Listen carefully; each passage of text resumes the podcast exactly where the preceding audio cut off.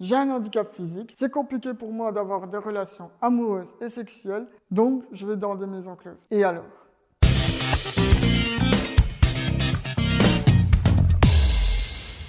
Aller chez des travailleurs ou travailleuses du sexe reste un sujet très tabou. Ben non, on ne peut pas parler de ces hommes et de ces femmes en vitrine avec un néon rose au-dessus de la fenêtre. Entre amis célibataires, on se charrie sur le sujet de nos relations sexuelles et dans nos discussions, ça nous est déjà arrivé plusieurs fois que sorte la fameuse phrase Eh tiens, va la Scott Ou alors Tu as déjà été là-bas? La plupart des gens vont toujours te répondre Ah non, tu rigoles, je n'irai jamais là-bas. Eh ben moi, j'y vais. Bon, pas tous les jours quand même, parce que ça peut coûter cher. Mais pour mes besoins corporels et pour mon plaisir, j'apprécie d'y aller. Bon, je vous le cache pas que je préférerais plutôt avoir des rapports dans le cadre d'une relation amoureuse. Mais bon, je me dis que ça viendra un jour ou l'autre. En attendant, j'y trouve mon compte. Avec mon handicap, les femmes que je vais voir sont très attentionnées. Elles prennent le temps, le temps de comprendre mes difficultés. Mais elles m'aident aussi à me déshabiller, à me laver, à mettre un préservatif et à me rhabiller ensuite. Bref, il y a beaucoup de bienveillance pour m'aider à bien me sentir durant la prestation. J'ai commencé à fréquenter ces endroits à la sortie de l'adolescence. C'était pour moi une sensation de braver les interdits. Même si au final, j'ai décidé d'en discuter avec ma famille. Et ils ont trouvé ça tout à fait légitime. Aucun tabou.